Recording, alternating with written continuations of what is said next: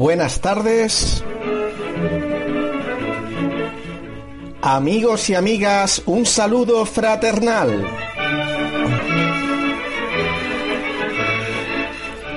Bienvenidos a la Hora Republicana.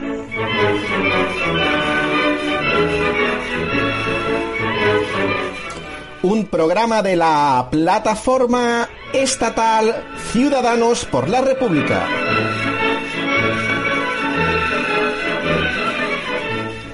En colaboración con Radio Sol Los Barrios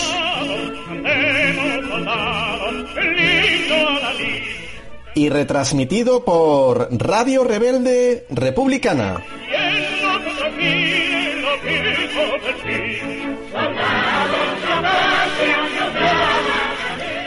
Actualidad republicana. Noticias estatales e internacionales.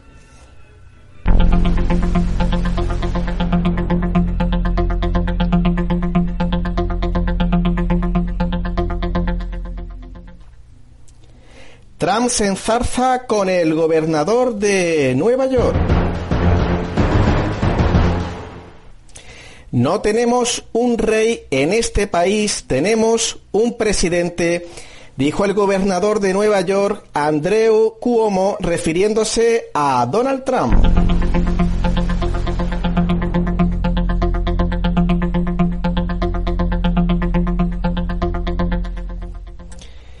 El gobernador de Nueva York destacó el poder de cada estado en la federación frente al gobierno federal central y los valores de la República Federal Norteamericana. Trump le respondió, sí, me declaro rey, dijo con ironía.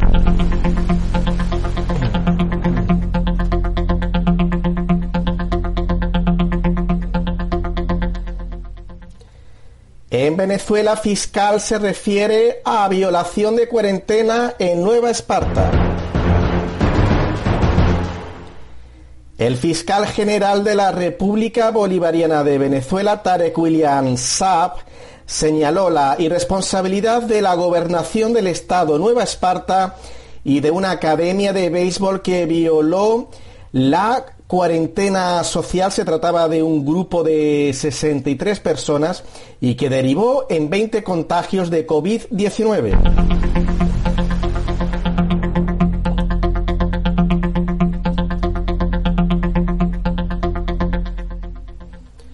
Putin y Macron sugieren reunión de líderes del Consejo de Seguridad de la ONU para tratar pandemia del coronavirus. El Consejo de Seguridad permanente de la ONU está compuesto por Rusia, Francia, China, Reino Unido y Estados Unidos.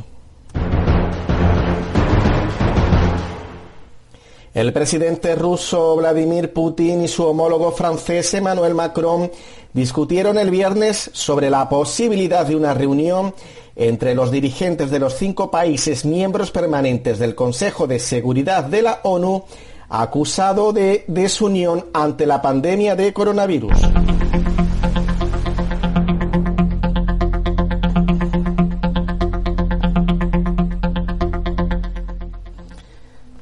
En Hard Island, la fosa común de Nueva York, el enclave del Bronx, redobla sus operaciones y capacidad ante la crisis.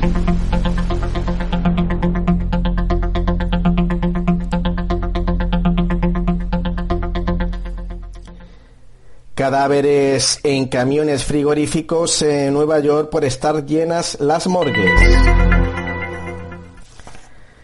Los trumpistas salen a la calle para combatir las medidas del encierro.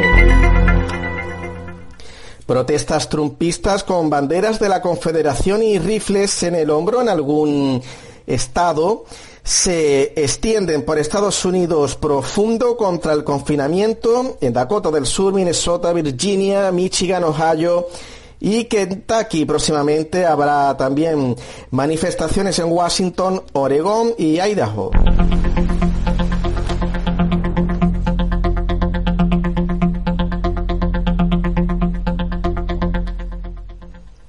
El analista Fernando Coleone en Telesur e Hispan TV. Según este analista, el coronavirus es un arma biológica de Estados Unidos y otros estados alineados como Israel para frenar el crecimiento económico y la producción de China que tardará cinco años en recuperarse. Además, afirmó que el, ataque de coronavirus en Estados Unidos podría ser un autoataque de falsa bandera similar al atentado del 11S. Trump quiere romper con la globalización, volver a un fuerte nacionalismo con un proteccionismo económico con aranceles, volver a fabricar en Estados Unidos, traerse las empresas de Asia a Estados Unidos y construir su imperio con su patio trasero que es Latinoamérica y el Club de Lima. El futuro del dinero. La criptomoneda como el Bitcoin en la red peer-to-peer P2P con sus bloques mineros, hashing, Cadena de bloques, los halving, eh, podría ser el dinero duro del futuro.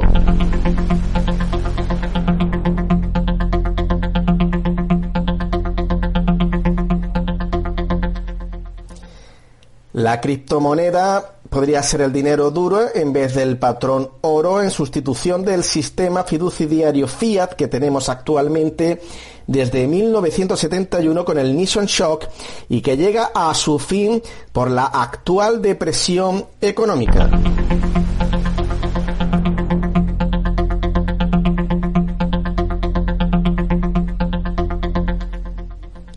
El 71% es el porcentaje de bitcoins extraídos por el mayor productor China. Un consejo, no intente hacer minería de bitcoins en casa mediante algoritmos, pues la tarea está dominada hoy por equipos informáticos gigantescos.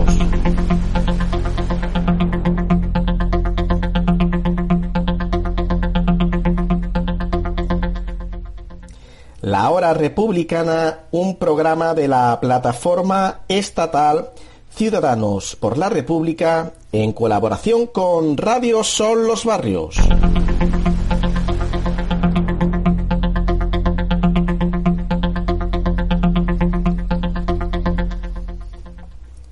Globalistas, demócratas con Soros y Obama contra antiglobalistas como Trump. Trump versus Bill Gates. A los demócratas de Estados Unidos este caos les viene muy bien.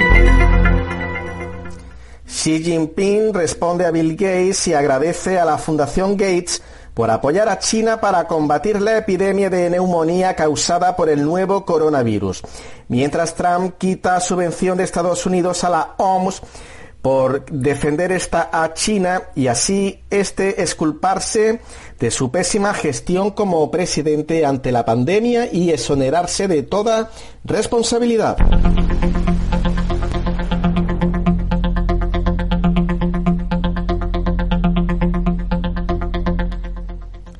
La hora republicana, noticias.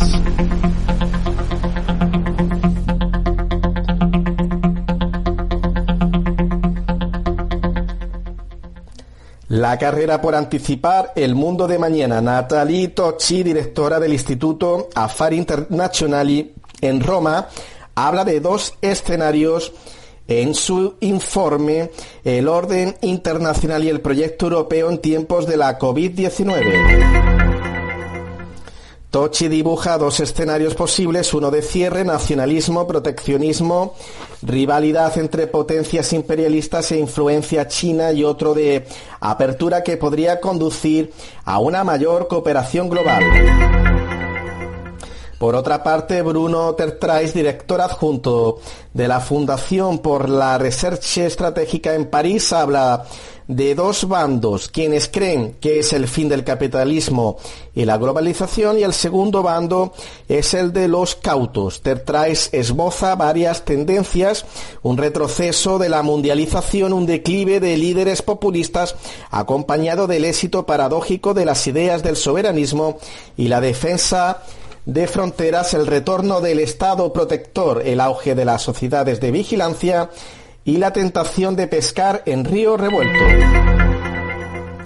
El virus de la discordia. La tormenta política sacude a la OMS acusada de favorecer a China. La tormenta ha estallado con la decisión de Donald Trump, presidente de Estados Unidos, de suspender los pagos a la Agencia Sanitaria de la ONU. Los, los críticos acusan a la OMS de haber subestimado la gravedad de esta pandemia. Las organizaciones multilaterales como la OMS, de las que tanto reniega el presidente Trump, fueron ideadas tras la Segunda Guerra Mundial para contener a la Unión Soviética en su avance por Europa y promover un desarrollo en la Europa devastada.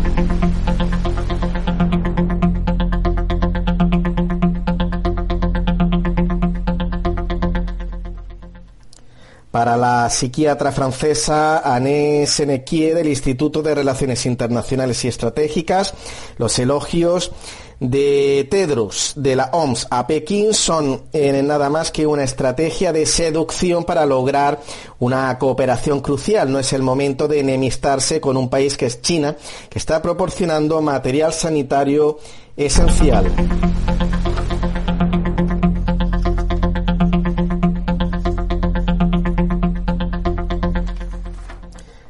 Material sanitario esencial como mascarillas y respiradores para otros estados.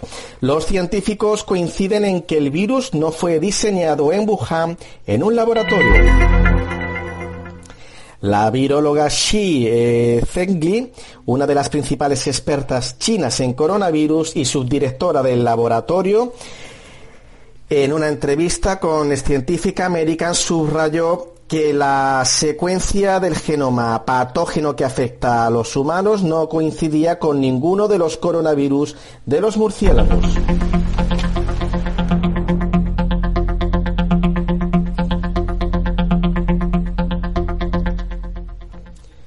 Muchos científicos insisten en el origen animal, aunque todavía no saben la ruta que siguió hasta llegar a las personas. Para David Hinman, especialista de la Escuela de Higiene y Medicina Tropical de Londres, hay muchas teorías sobre cómo los humanos podrían haber sido infectados y eh, creo que ninguna de ellas, eh, no creo, perdón, que ninguna de ellas pueda ser verificada en la actualidad.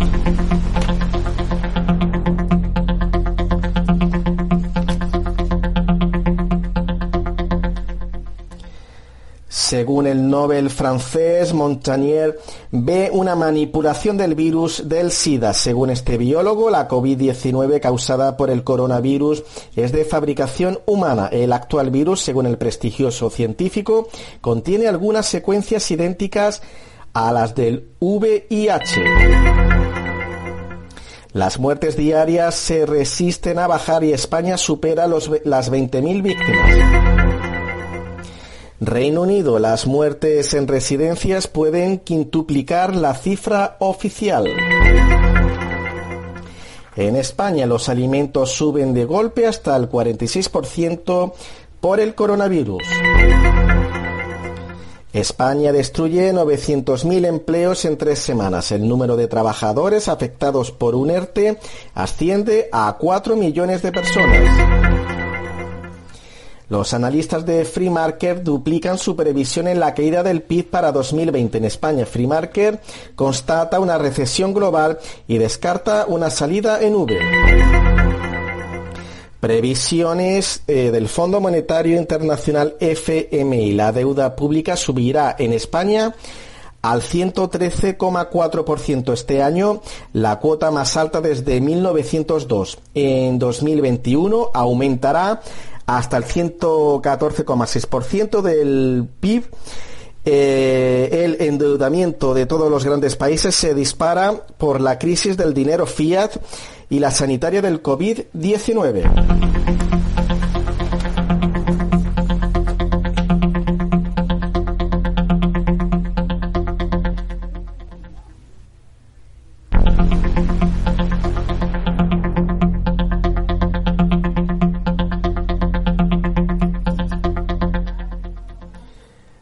Hora Republicana, un programa de la plataforma estatal Ciudadanos por la República en colaboración con Radio Son los Barrios.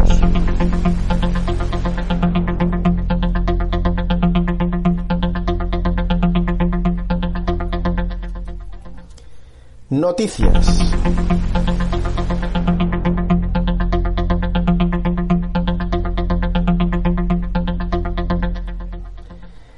En España los afectados por un ERTE rozan ya los 4 millones de trabajadores. En España el ingreso mínimo vital para las familias empobrecidas estará listo en mayo. El coronavirus dará paso a una nueva forma de globalización o reglobalización. La pandemia supone la resurrección del Estado-nación con fronteras bien definidas y capaz de concentrar recursos colectivos en un solo objetivo.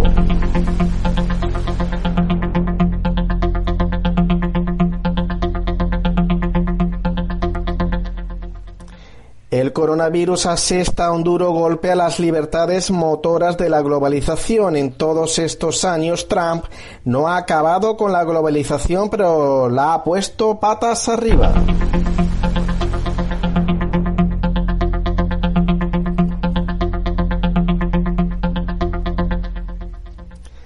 Es probable que el coronavirus no sea el golpe de gracia a la globalización que muchos auguran. Sin embargo, es notable el fracaso del, del multilateralismo. El coronavirus supuso el fin del mercado único europeo en el mismo momento en que Francia y Alemania decidieron reservarse para sí mismas su producción de mascarillas, guantes y respiradores que otros países de la Unión Europea, como España, Inglaterra, o Italia demandaban con urgencia, aunque la Unión, eh, el Reino Unido ya se había salido con el Brexit de la Unión Europea. Después, la Unión Europea suspendían el Tratado de Schengen y se recuperaron las fronteras nacionales.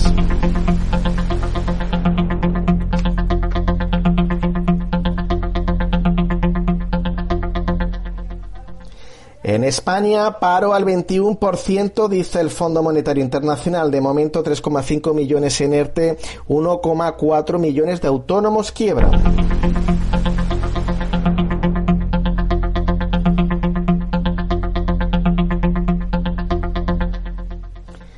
El nuevo orden mundial se parecerá más a la cooperación de los eh, países en los siglos XIX y XX y no al concepto posmoderno de soberanía.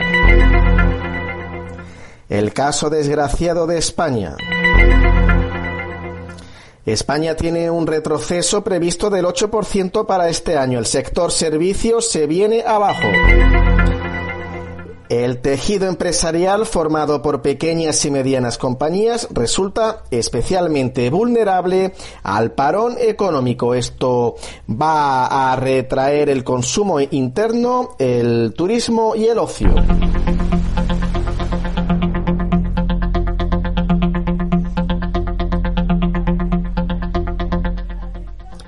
La hora republicana. Noticias.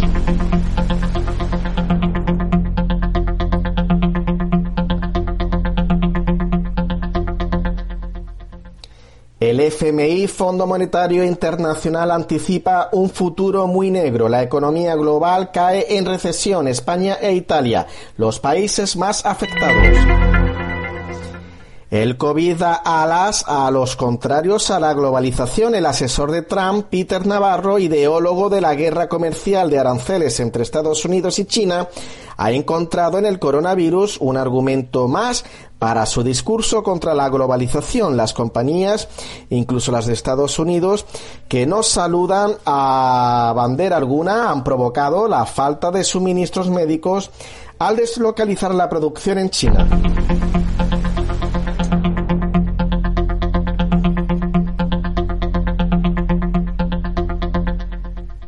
La hora republicana. Noticias.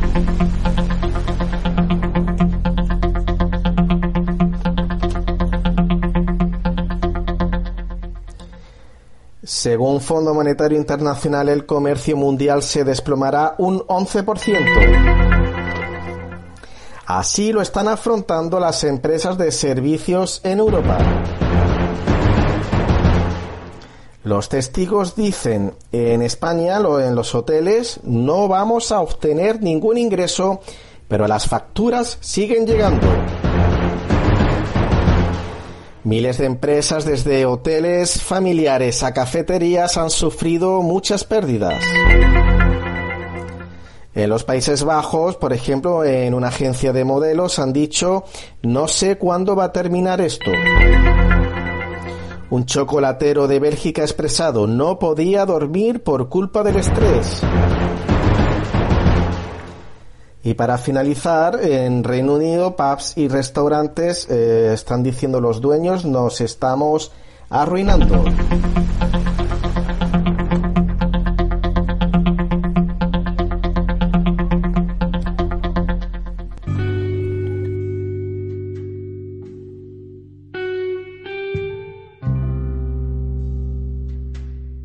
División 3 en un nuevo programa, en un especial, un especial por el día 14, día 14 de abril, Día de la República.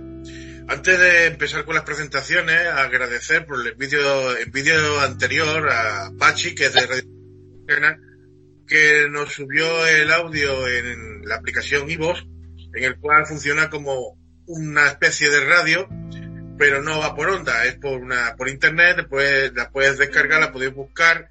Hay muchos programas de muchos tipos y en ese en esa APA Radio Reverde pues se publicó el programa anterior nuestro y por lo que me han comentado nos echarán una mano y difundirán eh, los programas que nosotros hagamos. Entonces agradecerle a Pachi y a Radio Reverde Republicana por, por su apoyo y su ayuda y al resto de, oyentes que no, que no han visto, que no han sido pocos por la primera vez, y recordar que estamos tanto en YouTube como en Facebook, de momento, más adelante pues a ver si podemos abarcar un poco más de redes sociales, pero de momento estamos en YouTube y, en Facebook. Y nada, vamos a empezar, teóricamente está con nosotros César. César es, eh, es profesor, aparte de pertenecer también a la, PGT y es bastante, entiende bastante sobre el tema de, la historia de republicana, dado también a su oficio como profesor, tiene que conocer bastante bien la historia y aparte, dado a, que él es republicano y pertenece también a un partido republicano eh, comunista, también la curiosidad lleva a querer conocer la verdad y a estudiar eh, al detalle lo que ocurrió en esa época, del 31, de un 14 de decir como hoy, pero del 31 hasta que surgió lo que surgió, que fue el golpe de Estado en el 36, porque todo el mundo sabemos, por Franco, que entró sí o sí diciendo que venía a salvar a la patria de los comunistas. Pues muy buenos días, César. ¿Cómo Buenos días a todos y a todas, a los oyentes de este nuevo espacio División 3. Y bueno, antes de comenzar, pues me gustaría también comentar, ya que has dicho que Radio Rebelde Republicana va a difundir también el programa, que también lo va a hacer Radio Son los Barrios, eh, ya que por fin, después del cierre, vuelve a las ondas ¿eh? como radio y el programa anterior, el que hablábamos sobre el patrón oro, la crisis económica y el coronavirus, pues ese se emitirá hoy 14 de abril. Y ya este que estamos eh, grabando hoy, pues eh, seguramente pues se podrá emitir el miércoles que viene en, el espacio La Hora Republicana, donde habrá unas noticias previamente y después, eh, bueno, pues se dirá que a través de División 3, pues que hemos tenido, mantenido una tertulia republicana. bueno, pues, eh, si te parece, eh, hoy que es 14 de abril, Día de la República Española, pues podríamos comenzar diciendo cuál fue la tarea de la Segunda República Española. Es decir, eh, la tarea de, la, de los políticos y de la burguesía que salieron, terminaron con la monarquía de Alfonso XIII, con la dictadura de Primo de Rivera, después la de Berenguer, eh, pues fue eh, convertir un país cuya economía y cuyo sistema político respondía todavía en, algunos aspectos a los viejos principios del feudalismo, teniendo en cuenta que sí, que había zonas industrializadas en Cataluña y País Vasco y que Madrid era una ciudad moderna, pero que el campo vivía todavía bajo un sistema que podríamos llamar, sin ser eh, alarmista, sin llamarlo eh, un sistema feudal, eh, totalmente, y querían convertir este país en un país moderno, progresista, que mirara no hacia el pasado, sino hacia el futuro, abierto a todas las grandes invenciones científicas del principio del siglo XX y las revoluciones de los años 30, es decir, la revolución y la mecanización del campo. Hay que tener en cuenta que en los años 30 eh, es una época totalmente moderna, vanguardista, eh, parecida a la que tenemos hoy en día, donde se habían eh, logrado los principales hitos tecnológicos y científicos que hoy conocemos. Sería una sociedad como la que conocemos actualmente lo único que le faltaría eh, sería la revolución tecnológica en relación a, la informática y a Internet, pero por todo lo demás, pues los grandes inventos y grandes descubrimientos en física y en química y también en biología, pues se, habían hecho, ¿no? Ya eh, había habido una revolución en el transporte, en la industria, eh, y la República quería una revolución, toda esta revolución, quería participar de esta revolución en educación, en las nuevas pedagogías, y en la mejora del ser humano. Es decir, que los republicanos del 31 lo único que querían era que España participara de toda esta modernización eh, que estaba viviendo Occidente. Ya eh, 1931 es una época moderna, como he dicho, avanzada. Pues anteriormente pues ya se había descubierto por parte de Sigmund Freud el psicoanálisis y el inconsciente.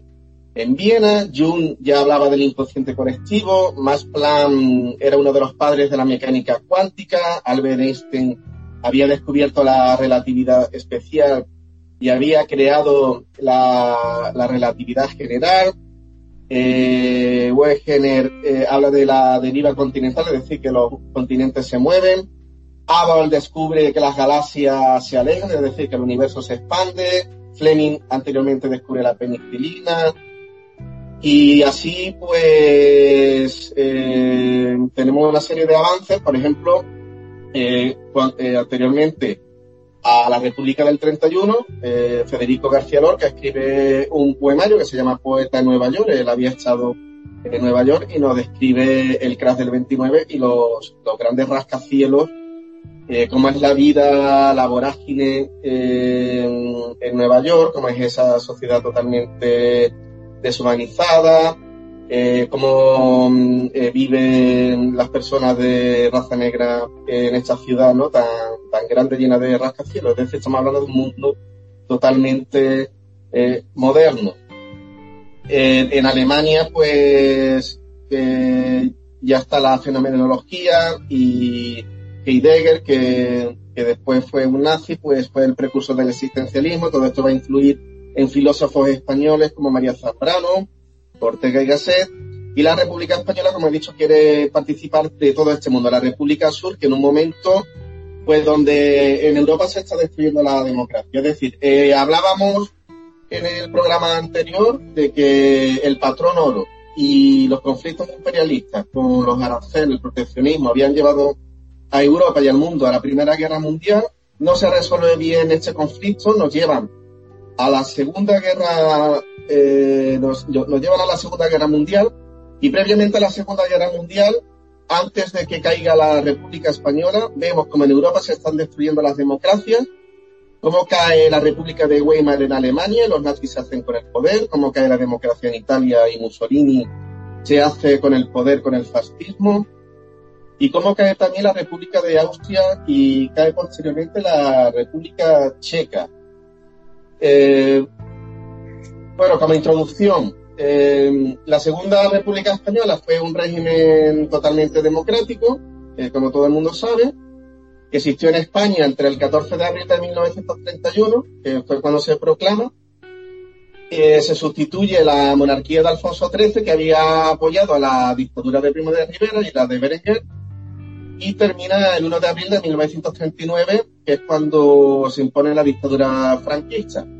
Entonces, bueno, a, lo largo del programa pues hablaremos del gobierno provisional de 1931 de, y de las distintas partes que tiene la Segunda República, que tiene un primer bienio con la coalición republicano-socialista presidida por Azaña, que es la que va a llevar las reformas en el país, y después viene un segundo bienio negro de contrarreformas, que es cuando en 1933 eh, gana eh, la derecha, la Confederación de Derechas Autónomas, la CEDA, y el Parlamento va a estar presidido por el Alejandro Rose, que es del Partido Radical. Eh, tras esto, pues vendrá el, en, febrero de 1936 las elecciones del Frente, eh, las, estas elecciones de febrero donde gana finalmente el Frente Popular. Sí, efectivamente. Eh, bueno, antes de, de, seguir, me alegro de decir que me alegro muchísimo que Radio recupere la, la, frecuencia. Y también comentar una cosa que le. porque veo que hay noticias que le gusta meter mucho bulo y hay que desmentirlo porque lo he contrastado. Lo he contrastado antes de, de empezar el programa estaban diciendo en un medio de comunicación de que ya había una vacuna, que China había descubierto una vacuna para el coronavirus. La ha contrastado y es totalmente falso porque no hay otro medio de comunicación que la respalde. Nada más está ese medio. Pero sí hay varios medios de comunicación que respaldan que a finales de abril van a empezar ya a experimentar con seres humanos porque han avanzado bastante. Entonces, dicen que si todo va bien, para finales de año, principios del otro, que es más o menos lo que se venía sabiendo, que esto no va a estar para mañana, puede haber ya una vacuna para el coronavirus. Para que lo sepáis, para que si leáis alguna noticia de que si China, no, China, por lo menos yo no he encontrado más nada que eso, no hay nada más que pueda eh, contrastarlo para que sea cierto. Y aparte, si fuera así, ya sería muy sospechoso que de repente China saque una vacuna también. Pero en fin, seguimos por donde íbamos. La Segunda República yo comparo muchas veces los de Primo de Rivera con lo que está pasando hoy en día en Vox. Y prácticamente, no sé si es un calco de, lo, de la situación, de cómo eh, defienden a Felipe VI, los de Vox, viva el rey, viva España, viva a lo que era en su momento. De hecho, los de Primo de Rivera fueron los culpables también en mucha parte del desgaste de la monarquía. Fueron prácticamente los que provocaron ese desgaste hasta que llegó el momento de que se vio entre la espada y la pared el monarca y tuvo que irse porque hasta el propio ejército, los propios militares del momento, eh, le dieron la espalda por, las cosas que estaban sucediendo. Y yo veo, comparo en lo de, aquellas fechas con las actuales, y prácticamente es un carco. Los de vos me recuerdan a, a lo que hacía Primo de Rivera, veo el desgaste que le están haciendo a la monarquía a esta gente, que en cierto modo no es, un favor, eh, y, la, y la metedura de pata que meten y el silencio total que tiene la, la, monarquía ante crisis como la que estamos viviendo actualmente, ¿no? Y otras anteriores que ha habido. O si no, mm, la chulería con, lo, con la crisis que tuvimos, que todavía no, está solucionado, lo que pasa es que ahora con el tema este está un poco eh, calmado, con el tema de Cataluña, que también en la Segunda República hubo algunos problemas con de Cataluña también, ahora tú lo explicarás. También se quiso independizar como ahora, pero son también situaciones diferentes de una a la otra. Así que el tema de la, el tema de la Segunda República es muy interesante, dado a que eh, nos encontramos que de la noche a la mañana, 14 de abril, eh, no, no, había monarca, se encontró un vacío, digamos, de poder dentro de, de, la jefatura de Estado, en el cual, pues, el Parlamento adoptó por establecer en, hasta una, prácticamente por una mayoría casi, ¿no? De establecer la, lo que es la Segunda República. Y hay que tener en cuenta que la Segunda República, porque mucha gente eh, dicen que le trajo el caos, trajo mucha eh, miseria. Hay que recordar que la Segunda República venía ya de unas guerras, venía porque lo que recogió fue lo que había detrás, porque una cosa que empieza de cero no puede eh, traer miseria porque acaba de empezar. Se encuentra lo que hay tiene que buscar soluciones. Y hay que recordar que la Segunda República se hicieron reformas como la agraria, eh, se hicieron reformas educativas, se le dio voto a la mujer, porque hasta ese momento la mujer no era, no tenía derecho a votar, no tenía, no es como hoy, que hoy puede votar y hoy es libre eh, y hoy eh, se, se, manifiesta como una persona más, como un ser humano más, pero en aquella época, la época de Primo de Rivera y demás, no podía prácticamente ni abrir la boca. Y cuando llegó el tiempo del fascismo, menos todavía.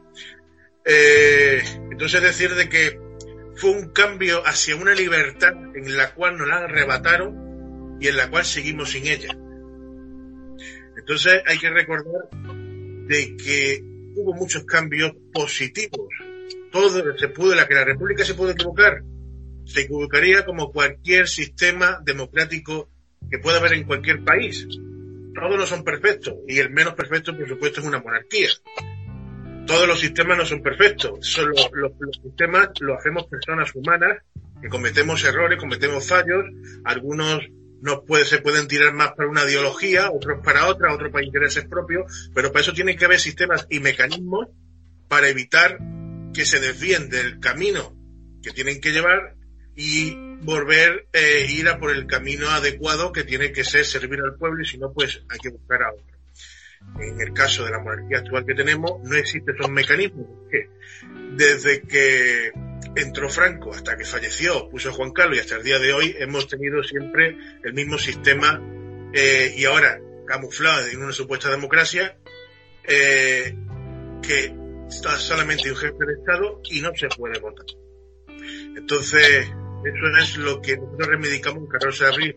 Recordamos la Segunda República y reclamamos la marcha Felipe, en este caso ahora, para establecer una tercera república y poder, el pueblo, por lo menos que el pueblo lo pueda votar, que el pueblo pueda decidir qué es lo que quiere. Así que bueno, eh, César, eh, ¿cuál fue el, el impacto más grande a nivel a nivel mundial, mejor? A nivel mundial, cuando se estableció, digamos, cuando empezó a establecerse la república, ¿Cómo reaccionó el mundo a, que España se convirtiera en, nuevamente en republicana? Porque hay que recordar que si hubo una segunda, hubo una primera, ¿no? Eh, ¿Cómo se le sentó eso a los grandes poderes que en ese momento estaban gobernando, entre comillas, el mundo? Bueno, pues como, como tú estás comentando, eh, a las grandes potencias imperialistas no les hacía ninguna gracia que España fuese un país soberano y por lo tanto, aunque aceptaron en la Sociedad de Naciones a la Segunda República Española porque era un régimen democrático, pero claramente a Inglaterra eh, no, no, no, lo veía con buenos ojos porque Inglaterra, que siempre había querido tener a España bajo su esfera de influencia, y no quería que España fuese una gran potencia y que se tuviese una alianza con los pueblos, las repúblicas de Latinoamérica, lógicamente Inglaterra siempre ha querido imponer en España, como dice eh, Joan Garcés en Soberanos Intervenidos, que siempre ha querido poner en España una monarquía parlamentaria. De hecho, Alfonso XIII se casó con una, reina, con una reina Victoria Eugenia que era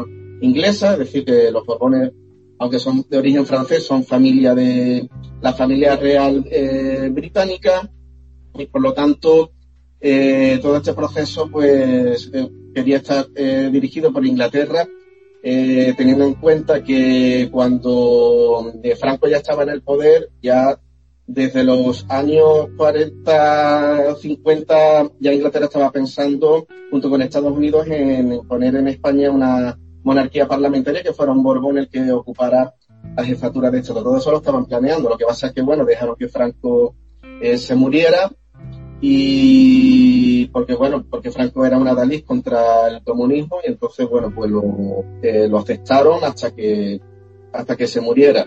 Eh, entonces, bueno, hay que tener en cuenta también que cuando en España gana la derecha, en 1933, eh, la CEDA, la eh, Confederación Española de Derechas Autónomas, que son una serie de partidos pequeños de derecha, pues carlistas, monárquicos, eh, fascistas, que se unen eh, para poder ganar eh, las elecciones a la coalición de, de hazaña de, de, eh, de largo caballero, socialistas y republicanos,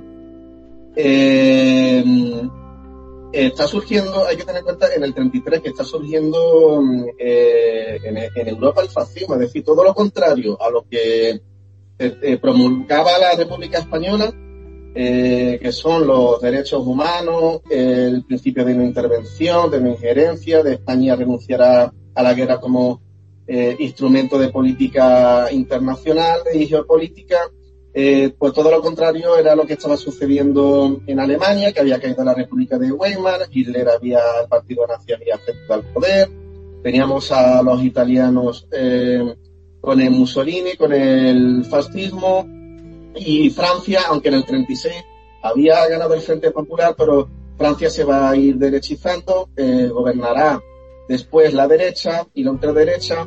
Y eh, bueno, pues esto hará que cuando Hitler invada eh, Francia, eh, tengamos toda la, todo el sur de Francia, pues será, será la República de Vichy, que será un régimen nazi o pro-nazi, y en toda la parte norte, pues estará dominada por los nazis y solamente eh, los que resisten pues son los llamados la resistencia francesa con mucha ayuda de los republicanos españoles que están allí exiliados. Luego, eh, resumiendo, la República Española es un régimen democrático, es admitida a la Sociedad de Naciones, pero después las potencias imperialistas pues, van a empezar a boicotearla y van a dejar que, la guerra civil entre los eh, alemanes y los italianos ayudar a Franco a derrocar a la República. El Dragón Rapid, el avión que llevó a Franco desde las Islas Canarias hasta Marruecos, hasta el norte, hasta el norte de África. Eh, es un avión inglés. Eh, Franco también tenía la promesa de Inglaterra de que si fallaba el golpe de Estado, pues que se podría exiliar y refugiarse en Inglaterra. Luego Inglaterra está metida también eh, en el agua, por mucho que digan que los ingleses en la Segunda Guerra Mundial estaban con los aliados y que los franceses también estaban con los aliados, en contra de, del fascismo, pero por otro lado, tanto Francia como, como Inglaterra, pues quieren derrocar a la República Española. De hecho, cuando los exiliados españoles eh, se refugian en Francia no son bien recibidos, pues los meten en campos de concentración y cuando estalla la Segunda Guerra Mundial o un poco antes, pues le dice que si quieren recuperar la libertad, la ciudadanía, entre comillas, pues que se tienen que integrar en la legión extranjera para luchar contra los nazis en el, en el norte de África y que tiene que construir la, una línea, un muro, eh, la línea Maginot, eh, para eh, hacer frente a los nazis. Eso fue construida por republicanos españoles. Lo que pasa que cuando los alemanes, los alemanes tienen unos buenos tanques y atraviesan un bosque por Bélgica y entonces la línea Maginot no sirve para nada. Bueno, retomando lo que tú, como es el 14 de abril, el Día de la República, retomando los antecedentes al 14 de abril, que tú estabas comentando, el reinado de Alfonso XIII. Bueno, ya eh, antes del Primo de Rivera, Alfonso XIII hizo bastante mérito eh, para que para asumir al, país en una crisis. Eh, ¿Qué fue lo que hizo caer, aparte de la crisis económica que, y, y la política de Alfonso XIII, que le gustaba mangonear mucho y entonces los primeros ministros le duraban muy poco? y había muchos gobiernos uno detrás de otro, duraba un poco como digo. Ya antes, eh, Alfonso XIII, eh, en 1921, y esto es descrito por Blasco Ibáñez, en un folleto que se llama Contra el Rey de España, y también otros folletos como España, una nación secuestrada, eh, Alfonso XIII mandó a soldados españoles, capitaneados por el general Silvestre, a una expedición imperialista al Rif, al, norte de, Marruecos, y entonces eh, el general Silvestre, bueno, iba logrando pequeños logros, iba avanzando, y entonces Alfonso XIII lo que le escribía mm, unos telegramas al general Silvestre donde le decía, ole los toreros. El general Silvestre sigue avanzando, avanzando con las tropas españolas, los soldados españoles, muchos de ellos iban con alpargatas, y entonces el habituallamiento lo dejaron al final, fue un error, porque avanzaron tanto que el habituallamiento se quedó, al final se quedaron sin víveres. Total, que se metieron en una emboscada y los rifeños con Ad el al mando eh, mataron eh, más de 10.000 soldados españoles. Esto fue el desastre de, anual, fue lo que hizo caer Alfonso XIII. Entonces él, antes de caer y que se proclamara una república, entonces puso eh, como jefe de Estado a Primo de Rivera. Entonces, Primo de Rivera hundió al país en una crisis más aguda, pues había embarcado a España en una política de grandes inversiones públicas, y ahora no encontraba forma de pagarlas y había vendido la electricidad, el tranvía, la telefónica a empresas multinacionales de Estados Unidos, Alemania e Inglaterra, ¿no?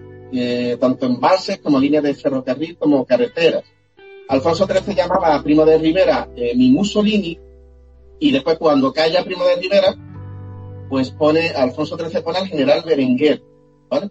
Alfonso XIII eh, había vivido de espaldas al país, eh, entonces eh, teníamos en el campo un sistema totalmente feudal y los republicanos de aquella época que tienen tradición liberal, republicanos de diversa índole, recordemos los hitos del liberalismo español, bueno, en 1848 hay una serie de revoluciones liberales en Europa, de la que España no participa, pero sí que tenemos fechas como 1812, eh, cuando se proclama la Constitución en Cádiz, de 1812, tenemos eh, el trienio liberal de 1820 a 1823, donde se termina con el, eh, régimen autoritario de Fernando VII, con el general eh, Riego, con el pronunciamiento de Riego, por eso el himno de la República es el himno de Riego, lo que es la letra. termina ese liberal porque Fernando VII, con las monarquías absolutistas y los hijos de San Luis, pues instauró otra vez el régimen total absolutista. Después tenemos la Vicalvarada de 1853. En 1868 se expulsa Isabel II, la Revolución de la Gloriosa. 1873 la Primera República. Y después llega a 1931. Son todos pues las ideas liberales que llegaron de Thomas Paine, de la independencia eh, de Estados Unidos, las ideas de Robespierre de la República de 1793, y las eh, ideas de Simón, Simón eh, Bolívar con las repúblicas de Latinoamérica. Eh, bueno, hemos de tener también en cuenta, Tony, que durante el reinado de Alfonso XIII, pues empiezan las primeras organizaciones obreras, tanto sindicales como políticas. Es decir, que en este nefasto reinado de Alfonso XIII, pues eh, se empieza a desarrollar la UGT eh, junto al PSOE, la CNT, que es la, el sindicato anarco-sindicalista, y surge el nacionalismo vasco y el nacionalismo catalán, y también los partidos republicanos que surgen después de la República de 1873, Unión Republicana de Salmerón y el Partido Radical de, de, de Rus. Y bueno, antes de hablar de, de la revolución de Jaca, eh, que es el antecedente a la Segunda República Española, pues bueno, pues también me gustaría contar con tu opinión. Sí, más o menos es como lo, lo vas contando. El tema de, de la segunda, el tema de la Segunda República es bastante contra, contraversido hay que tener en cuenta que el fascismo durante años ha intentado ocultar la verdad. Los libros de historia hasta hace 10 años atrás reconocían todavía a Franco como un como eh, el Salvador, vamos, eh, no, lo, no lo reconocían como un dictador. Hace poco que estoy viendo que los libros de historia van eh, cambiando un poco, pero aún así todavía hay gente que todavía intentan ocultar la verdad, dicen de que eh, de que la, República, como he comentado antes, había, hubo mucha miseria, hubo de todo. Eh, la República hubo lo que se encontró en ese momento. Es como si ahora eh, le queremos echar, por ejemplo, por, la, por lo más actual que hay, le queremos echar al gobierno, eh, no al PSOE, sino a Podemos, la culpa de la sanidad. Acaban de llegar, ellos no tienen culpa que la sanidad española haya habido tanto recorte que esté hecho mierda, ¿no? Eh, no tienen culpa en ese aspecto podrán tener culpa más adelante si no buscan una solución, que fue lo que hizo la, la Segunda República en buscar soluciones para paliar la situación que se encontraba el país en ese momento. Está claro de que el, monarca en ese momento, el que el, bisabuelo de que tenemos ahora, el único interés que tenía era el interés propio suyo, como le resulta a todos los Borbones.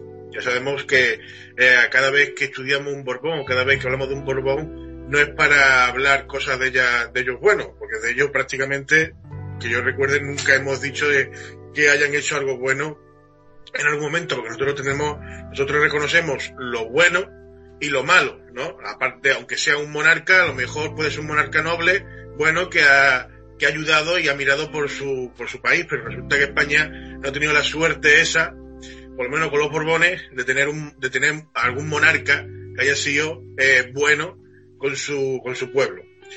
Entonces estamos viendo de que tenemos un monarca que era totalmente un dictador, le importaba muy poco eh, la clase trabajadora. Los sindicatos empezaron a organizarse y empezaron a nacer en, esa, en esa época, antes de, la Segunda República. Ya en la Segunda República ya se hicieron un poquito más eh, fuertes para poder eh, luchar por los, mm, los derechos de los trabajadores y empezaron a surgir movimientos también en contra de lo que había en ese momento, como está ocurriendo también en la actualidad. Es que te pones a hablar de la Segunda República, de lo que está, eh, de lo que sucedió antes de que llegara, y es un calco de lo que está pasando ahora. Eh, están surgiendo movimientos nuevos, partidos nuevos republicanos, incluso los partidos más, más antiguos, gente que, que están resurgiendo y, están en contra de la monarquía. Y después con los últimos acontecimientos, eh, debido al tema del, del COVID-19, estamos viendo como mucha gente, mucha gente se está, está, dando cuenta de que hay que, que tiene que haber un cambio, que tiene que haber un cambio. Que no sabe si tiene que ser una república, pero que tiene que haber un cambio porque ya no tiene sentido eh, tener una monarquía en los tiempos que corre y además que no hace absolutamente nada. Entonces, este, más o menos es un calco, por eso yo cuando al principio de, de la década del 20, o sea, de, del 2020, dije de que creo que el 2000, que esta década de, del 20 va a ser la década que va a marcar la, la ficha final de Felipe, es decir, que no sé si va a llegar a terminarla o va a caer antes. Pero yo, yo eh, a, mi pesar, y no porque vaya a ser en el 2031 un siglo de, de la Segunda República, pero mm, por los acontecimientos, los movimientos que se están viendo, yo creo que es que estos 10 años van a marcar el, fin de, del fin de una, de, una monarquía, el fin de los Borbones, y también el por eso pienso que, la extrema derecha se quiere reforzar tanto y quiere aprovechar cualquier situación que le venga bien para destrozar la credibilidad de la izquierda. Y, de tal manera es así de que siempre intentan inventarse historias, como hace mucho que leí eh, que si Franco fue el que inventó la seguridad social. Franco no inventó la seguridad social. Franco lo que hizo fue tumbarla porque la seguridad social fue un proyecto que no sé si se, si se llegó a iniciar o empezó a iniciarse y Franco, claro, la, lo que hizo fue eh, retomarlo ya prácticamente al final o al comienzo ya con la con, con, con la nueva supuesta democracia, ¿no?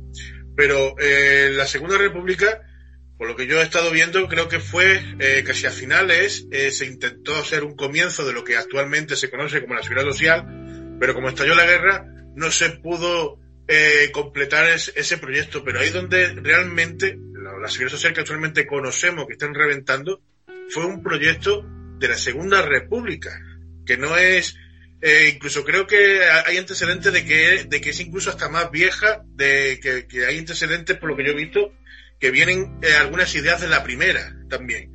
Pero claro, eh, las ideas de la primera no, no estaban muy claras que la segunda fue donde ya más o menos se estableció un poco más lo que era la base que iba a ser lo que era la seguridad social. Y ya la democracia pues aprovecharon para coger muchas ideas, más de la segunda, ojo, más ideas de la segunda república que de lo que fue el fascismo, para poner esta supuesta democracia en, cubierto. ¿Me equivoco si la seguridad, social más o menos se, comenzó o fue más atrás de, de la segunda república? Bueno, hay que decir que lo que conocemos como seguridad social gratuita, universal para todo el mundo, la sanidad pública, esto fue un invento de la Unión Soviética. La Unión Soviética pues se instaura ya con el gobierno de Stalin después de haber ganado los, bolcheviques la guerra civil en 1918 contra los blancos, es decir, con los, eh, los que defienden al zar y las potencias imperialistas que los apoyan. En concreto en España, eh, como seguridad social, bueno, eh, hay unos antecedentes de, seguros sociales, por ejemplo, el retiro obrero de 1919, el seguro obligatorio de maternidad en 1923, bueno, todo esto con, los Borbones, pero teniendo en cuenta de que hay muchas organizaciones en auge obreras y la República lo que impulsa el seguro de paro forzoso en 1931. Estos son antecedentes de la, de la seguridad social. Franco no inventó nada de esto, que eh, durante su régimen eh, autárquico cerrado, eh, feudalista, pues que tuviese que tener una seguridad social para todo el mundo, pero bueno, una seguridad social que funcionaba de aquella manera, con igual que España se quedó sin maestros y porque fueron depurados, exiliados o directamente asesinados, los grandes médicos de la época tuvieron que exiliarse, los, los asesinaron también. Y bueno, pues sería una medicina pues con muchos médicos generales y pocos especialistas y no, no creo que fuese una sanidad eh, de calidad, ¿no?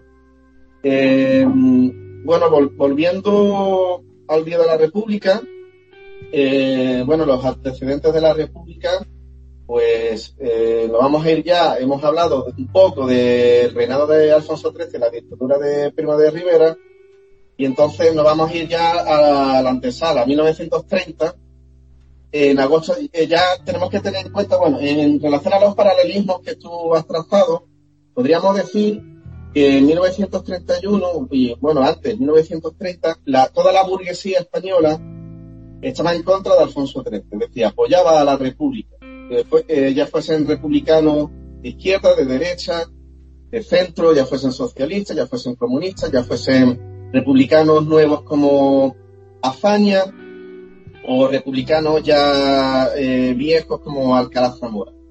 Eh, todos estaban de acuerdo en un proyecto común que era la República, cosa que hoy no existe. Eh, la burguesía, no existe mm, claramente una burguesía española fuerte y la burguesía del IBEX 35 que hay actualmente en España no apoya como salida para España una república. Esa es la diferencia entre una época y otra. Quizás, a lo mejor, tendríamos que vivir una etapa similar a la dictadura de Primo de Rivera para que eh, la gente despertara y se uniese en una especie de frente popular para eh, ir hacia un proceso constituyente hacia la República. Pero claro, la pena de todo esto es que la, República Española siempre llega en, en, momentos de crisis económica, de crisis política y económica muy aguda y parece que el mérito no está tanto en los republicanos, sino en todo lo que ha hecho, han hecho el desmantelamiento que ha hecho las fuerzas reaccionarias. Entonces puede ser que cuando llegue la tercera, pues el país eh, sea un desecho. Y cuando el país es un desecho, pues hay descontento de las clases trabajadoras y surge el fascismo. Y, ese, ese es el, peligro. Pero bueno, en, en, agosto de 1930 hubo el pacto de San Sebastián, ¿vale? Por eso dice que ahora no, hace falta un pacto de unos nuevos pactos de la Moncloa. Lo que hace falta es unos, unos nuevos pactos de San Sebastián de agosto de 1930, pactos entre las más diversas facciones del republicanismo, desde viejos liberales, como he comentado antes, como Alcalá Zamora, hasta republicanos nuevos, de izquierda republicana, eh, como esa Faña, eh, socialistas como Largo Caballero y también eh, comunistas. Bueno, em, después nos vamos a diciembre de 1930 en Jaca, donde dos generales muy republicanos pues se alzan unos días antes de lo previsto, que son Fermín Galán y García Hernández. Y estos, eh, Berenguer, a estos dos eh, oficiales los fusila y se van a convertir en mártires de la República. Bueno, entonces la situación política es inestable, pero consiguen juntarse los republicanos de Azaña con el PSOE de Largo Caballero en una coalición y eh, hay unas elecciones municipales el 12 de abril que van a ser clave, eh, ya que en la mayoría de las, de las capitales españolas gana la República, mm, parece ser que en el campo no fue así, y entonces eh, triunfa esta coalición socialistas y republicanos y se proclama la República el 14 de abril. Y se abre un proceso constituyente, unas cortes constituyentes donde se va a hacer el borrador de la nueva constitución de 1931, donde el presidente va a ser Alcaraz Zamora, que es andaluz de Priego de Córdoba. Y Azaña va a ser el ministro de la guerra, antes de ser presidente, donde redujo, hizo una reforma del ejército, redujo en gran cantidad el número de oficiales que tenía Alfonso XIII, con lo cual hubo un gran descontento por parte de los oficiales que después se revelarían eh, porque eh, estaban muy descontentos con Azaña en, en este sentido. Y bueno, pues... Hay que, señalar, hay que señalar que esa constitución fue votada por el pueblo. No fue votada por partidos políticos como ocurrió después en el 78. Esa fue votada eh, por el pueblo y diseñada eh, también por el mismo pueblo. Además hay que comparar, eh, ir a internet, el que no la tenga, y compararla una con otra y ver que eh, no es que haya diferencias pequeñas, no, hay abismo entre derechos y obligaciones y, demás entre una y otra.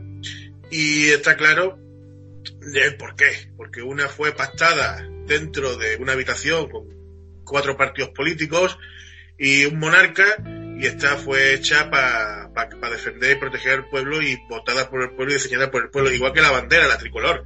La tricolor, el 90% de, de la población de aquel momento, de la población española, votó por la tricolor más del 90%. Eh, sin embargo, la rojiguardia que tenemos actualmente eh, la puso otra vez Franco, la hizo oficial, porque nunca fue oficial hasta la época franquista, creo recordar, eh, y, la puso sin preguntar al pueblo si quería esa bandera o no. O sea, es decir, eh, y seguimos con ella. La única diferencia que, que en vez de estar el águila, está el escudo monárquico, que hay que recordar que hasta el 81 81-82 tuvo el águila, ya eh, dentro de la época democrática, porque en la constitución española actual, esa carta otorgada, no consta, no tiene referencia a, ningún escudo, únicamente habla de la bandera, tal cual, pero no hace referencia al escudo monárquico hasta el ochenta y tanto que lo quitaron el águila. Por eso tuvo tanto, tuvo un, poquillo más de tiempo de la cuenta. En definitiva, esa es la, la, diferencias que hay. En la, República se hizo todo democráticamente, contando, como hay que hacer, un, pueblo republicano, contando con, su pueblo, y en el 79 se hizo contando nada más con los amigos que de confianza de, Juan Carlos. en, ese, en ese momento, que eran los cuatro partidos eh, o cinco partidos más poderosos, entre ellos el comunista, hay que, que, decir, entre ellos el PC, eh, estaba también apoyando en ese momento a, a, la, a la monarquía. Está claro las diferencias que existen y las diferencias que queremos recuperar. No es, no es, mm, no es decir una barbaridad, como muchas veces no pueden decir la gente. que eso son barbaridades, como el pueblo, va a votar, el pueblo no sabe lo que quiere. Digo, el pueblo claro que sabe lo que quiere. Pero no hay que ver Cataluña. Cataluña sabe lo que quiere que Cataluña lo único que está pidiendo es que Cataluña prácticamente no, no es que quiera irse, Cataluña lo que quiere es poder decidir. Pero como si no, si no, si no me dejáis decidir, entonces pues claro que me quiero ir. Claro que me quiero ir.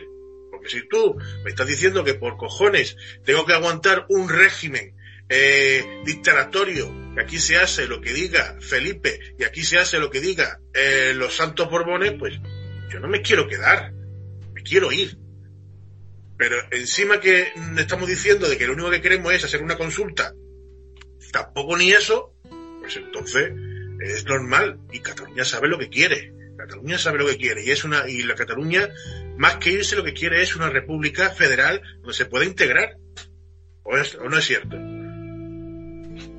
Efectivamente, eh, Cataluña lo que pone sobre la mesa es la cuestión del federalismo eh, cuestión que ya salió con Pi en la primera República Española. No fue así tanto en la Segunda República, que era una república unionista, eh, al menos en su nacimiento, después podría haber derivado, si no se hubiese derrocado, hacia un federalismo. Por eso la Tercera República pues, puede ser eh, federativa, federable, para que se puedan ir federando bajo el principio de autodeterminación de los pueblos los distintos estados con su propia constitución.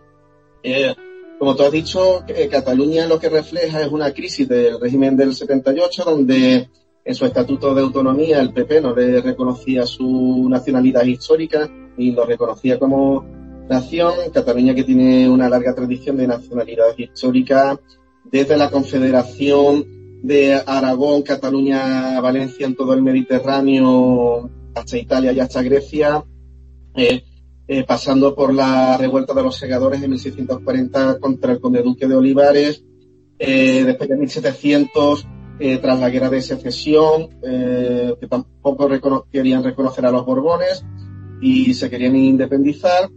Y después, como te has dicho, en, la Segunda República, como el gobierno de la CEDA, que gana en 1933, a lo que se dedica es a la contrarreforma, querer cambiar artículos de la Constitución eh, y a hacer una contrarreforma, echar abajo la reforma agraria y todo lo que había conseguido el primer bienio, eh, entonces surge la, Revolución de Octubre en Asturias y también eh, Cataluña pues aprovecha para separarse y proclamar Luis Companys la, la República Catalana Federal, de, bueno, la República Catalana dentro del Estado Federal de la República Española, algo así. Sí, sí, la historia va dando vueltas, cuando no se resuelven bien los conflictos, pues vuelven a, surgir. Er, yo mencionaba antes que a lo mejor teníamos que vivir una situación parecida a la de Primo de Rivera. Con Primo de Rivera había muchos presos políticos, hoy los tenemos, tenemos muchos presos políticos. Ahora con el COVID-19 nadie se acuerda de ellos, pero siguen ahí en la cárcel, no, todavía no han salido. Decía que le iban a dar el tercer grado, que iban a poder salir para trabajar, o que podían salir para estar con sus familias y después volver eh, a la cárcel para dormir, eh, pero eh, realmente el tema no de los presos políticos, pues con este COVID-19, pues se ha pasado de alto. Bueno, yo quería recomendar algunos libros para este 14 de abril de María Zambrano, Delirio y Destino, 20 años de una española, de, de eh, es un libro que yo compré en una librería de Madrid, una librería que solo tiene libros de mujeres y libros feministas. Y por dentro es totalmente morado, tanto por dentro como por fuera, eh, haciendo alusión al feminismo, que la República Española, bueno, decir, como inciso, que la bandera de la República Española tiene tres colores, pues como lo tiene eh, cualquier república española, cualquier república del mundo, en su mayoría tiene una bandera de tres colores que simboliza los ideales de la Revolución Francesa de libertad, igualdad y fraternidad. Por eso, eh, la República eh, añade un tercer color, que es el morado, que podría simbolizar a Castilla, a, la bandera de los comuneros de Castilla contra eh, el emperador Carlos V de Alemania. Es decir, que el rojo y el amarillo serían Aragón, la, eh, eh, representa la estructura federal, ¿no? La Confederación de Aragón pues, y Cataluña sería rojo y amarillo y Castilla eh, sería el morado. Entonces, en cuanto al escudo, el escudo, mm, el que tenemos actualmente, bueno, el escudo que representa el federalismo con los reinos, ese escudo viene con la corona murada, viene del sesenio revolucionario, cuando se expulsó Isabel II en 1868, antes de proclamarse la República del 73, eh, tenemos un periodo de sesiones revolucionario con la anterior constitución monárquica, ¿vale? Pero eh, realmente en esos seis años no hay rey. Es decir, eh, que tenemos el sesino revolucionario, hay que tener en cuenta, porque la primera república duró un año, pero desde que se derrocó Isabel II hasta la primera república tuvimos seis años sin rey. Luego, eso era una especie de república, aunque se manejaban con la república, con la constitución monárquica de Alfonso XII, pero eh, de Alfonso XII no, perdón, anterior a Alfonso XII, Alfonso XII viene después. Eh, entonces, ese, ese escudo aparece en el sesión revolucionario en una moneda, en una peseta. y después lo va a rescatar en un decreto la República Española. Eh, ese escudo lo inventa la República. Lo que pasa es que después Alfonso XII y posteriormente Juan Carlos I lo que hace es cambiar la corona murada por, por una corona real y le pone la flor de lis de los Borbones. Pero que ese escudo es perfectamente republicano. Eh, habría que cambiar la corona por la, por la corona murada. Y bueno, eh, María Zambrano eh, tiene dos capítulos, el 12 de abril, después cuando las elecciones, eh, dice, habían ganado ya, lo sabían, habían ganado y solo faltaba comprobarlo, es decir, que ellos lo comprobarán. Se desconfiaba enteramente en la absoluta honradez de las elecciones convocadas por el gobierno. El gobierno era honrado, era verdad. Quizá no creyeron que el resultado sería aquel, mas este pensamiento es ilegítimo. Dieron todas las garantías y se tomaron todas las precauciones para que la verdad se manifestara. La inspiración que les movía siguió hasta el fin.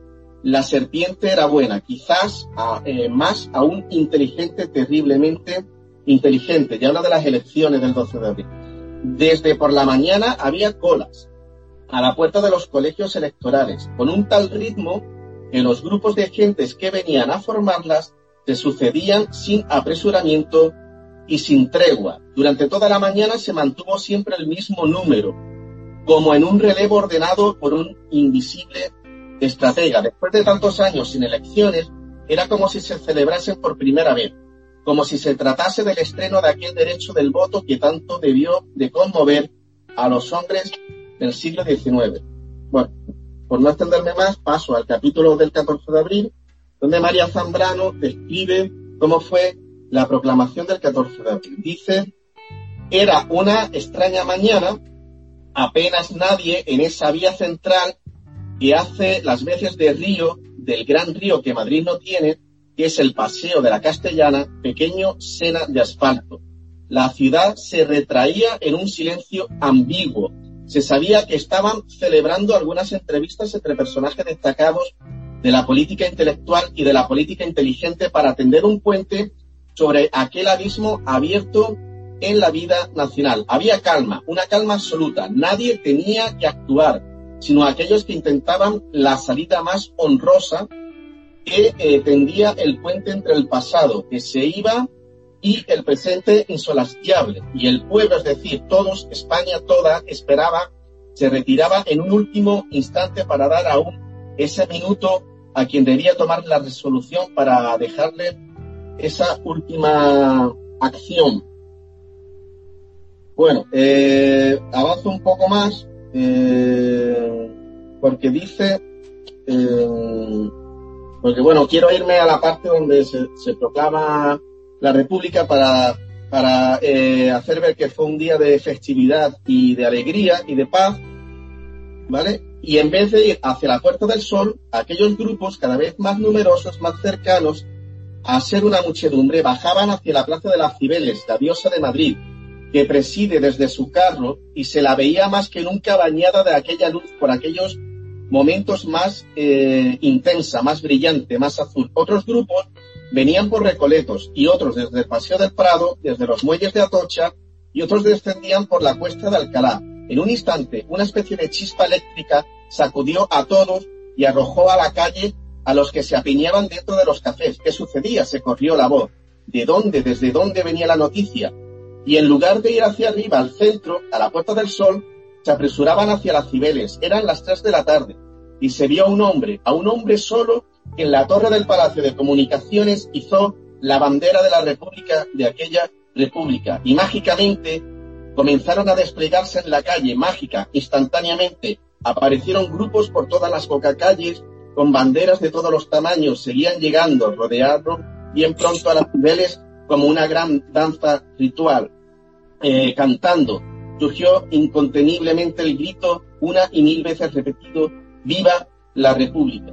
Así es como describe María Zambrano eh, la proclamación de la República en Madrid, un día de muchedumbre, un día festivo, un día, eh, un día de alegría, que, que bueno, no sé si, si esto pues lo, lo recuperaremos. Eh, yo espero que sí, que, que, el pueblo despierte, que sea consciente y algún día recuperemos de esta manera con la Tercera República la República que nos robaron en el 31, aunque también es cierto que tenemos problemas nuevos, eh, tanto políticos como económicos, y también pues la República tiene que mirar de nueva hacia el futuro.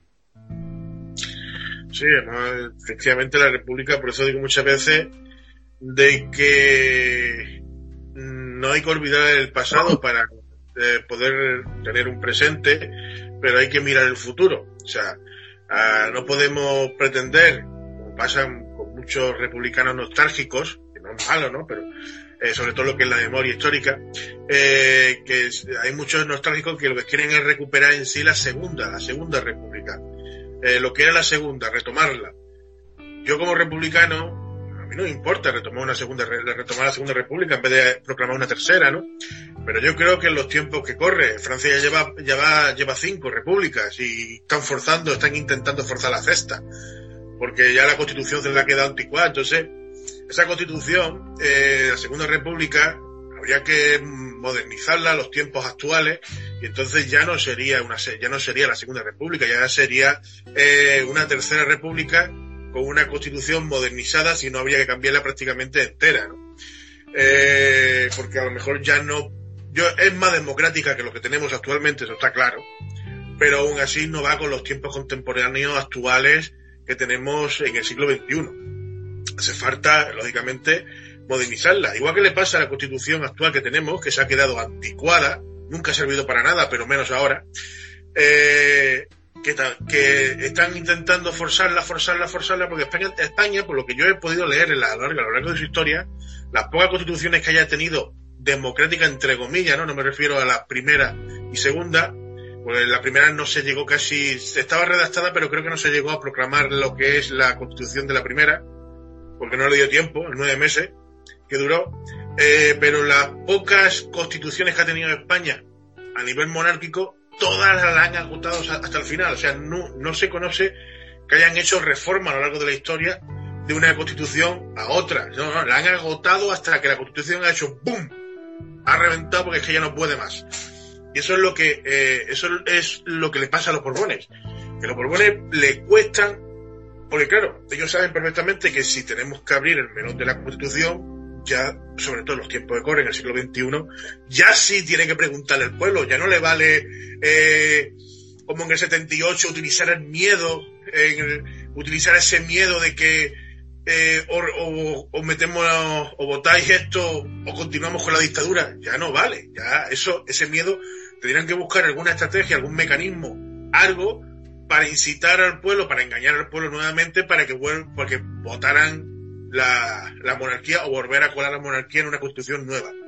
Como sabe que eso prácticamente es casi imposible, pues eh, intentarán agotarla hasta que haga boom por algún lado, reviente, y entonces pues entonces va a ser lo que pasó en la proclamación de la segunda, que reventó y, y se proclamó la segunda república y, ya, y ahora, como ha dicho César, fue un día de, de festividad y júbilo y era que está proclamada el, ya en el tiempo que va quedando vamos a hablar un poquito, por ejemplo, de, lo que es el sistema que se, que se hizo en, esos, en ese corto periodo de tiempo. Fueron seis años y seis años muy intensos en el cual, por ejemplo, la educación, tengo profesor, eh, eh, sabe, bueno, sabe perfectamente de que donde más colegios, de hecho muchos de los colegios actuales que, que todavía tenemos son de la Segunda República, donde mayor parte de infraestructuras de colegios se construyeron.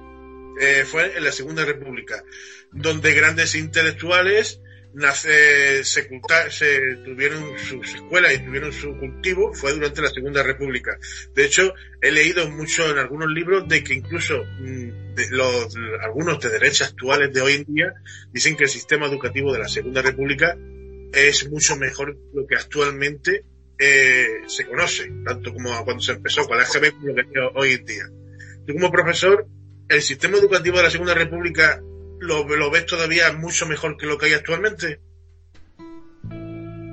si trazamos paralelismos, pues realmente para la época eh, este esfuerzo de la República, pues claro, fue un, eh, sistema educativo mucho más transformador y más vanguardista para la sociedad española.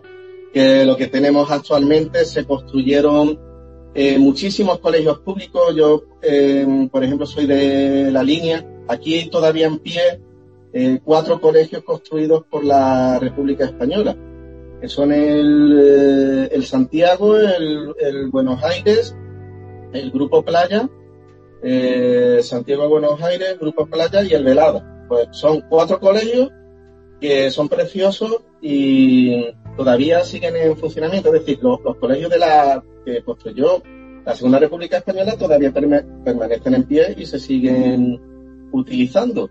Eh, algunos han tenido que ser reformados, eh, lógicamente, pero como digo, son colegios que se construyeron a conciencia, que están muy bien hechos. Las, bueno, esta reforma educativa fue impulsada por el socialista del PSOE, amigo de Federico García Lorca, Fernando de los Ríos, y bueno, eh, no solamente se construyeron colegios, sino que se impulsaron eh, misiones pedagógicas para llevar la cultura, las obras del Museo del Prado, copia de las obras del Museo del Prado, las principales obras eh, de teatro dramáticas del, siglo de oro español, llevarlas por los pueblos. una política de, de bibliotecas que coordinó Teresa Andrés Zamora, que llevó la lectura pública y las bibliotecas de cultura popular a las organizaciones del Frente Popular.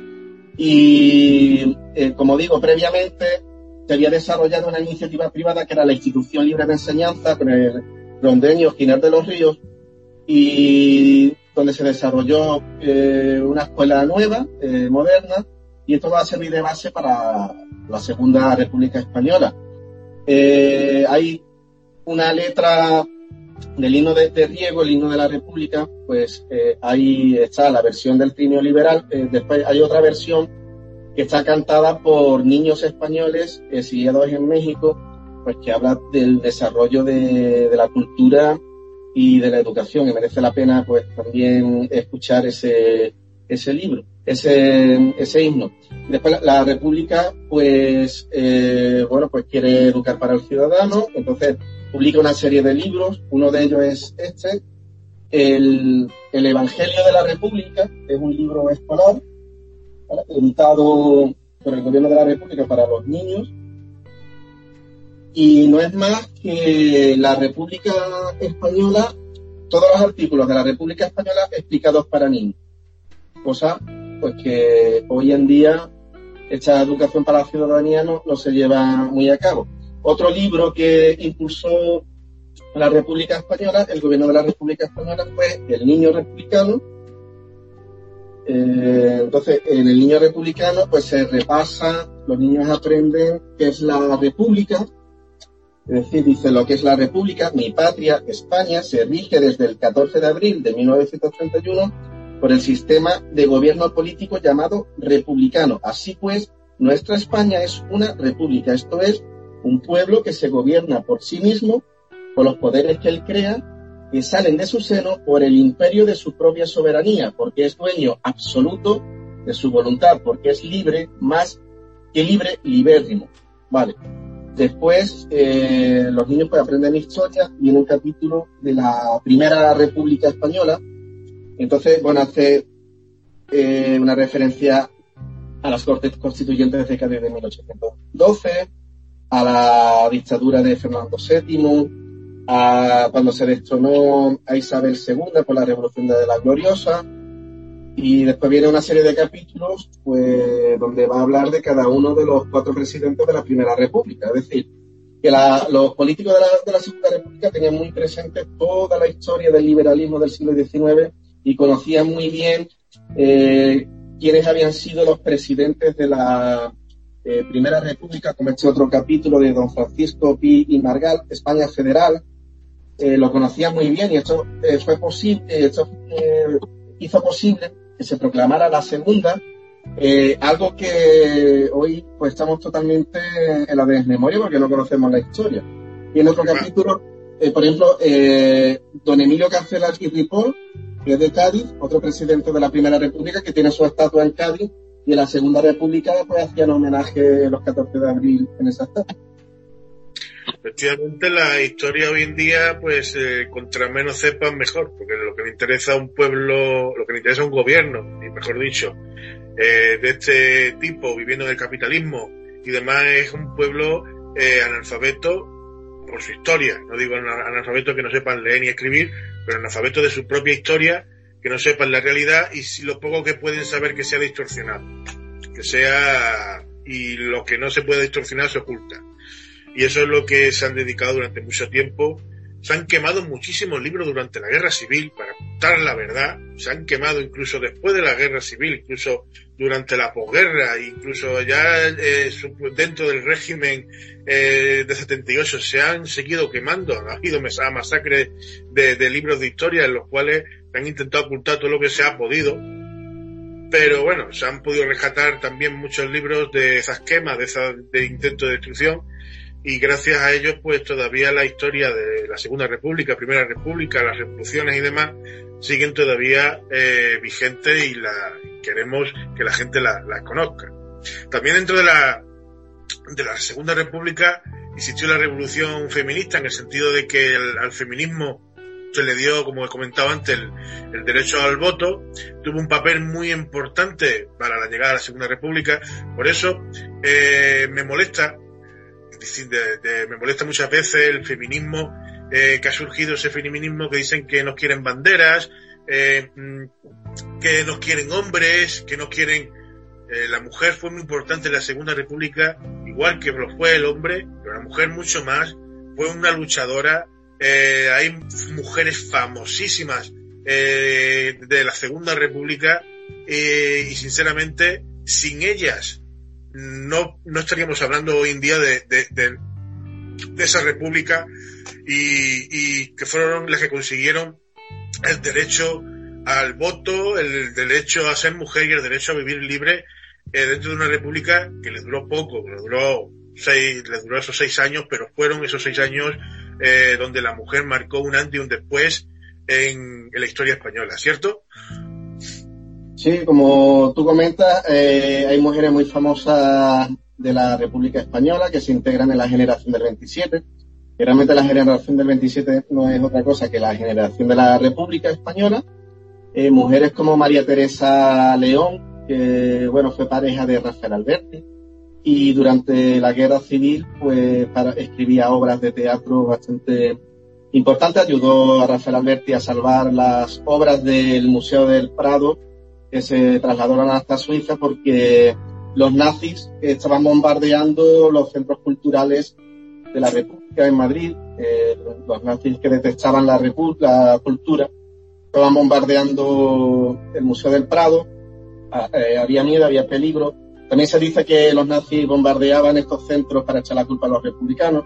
Pues bueno, como en el Museo del Prado hay muchas obras del barroco, del renacimiento religiosas, pues la República, todas esas obras religiosas, eh, las salvó.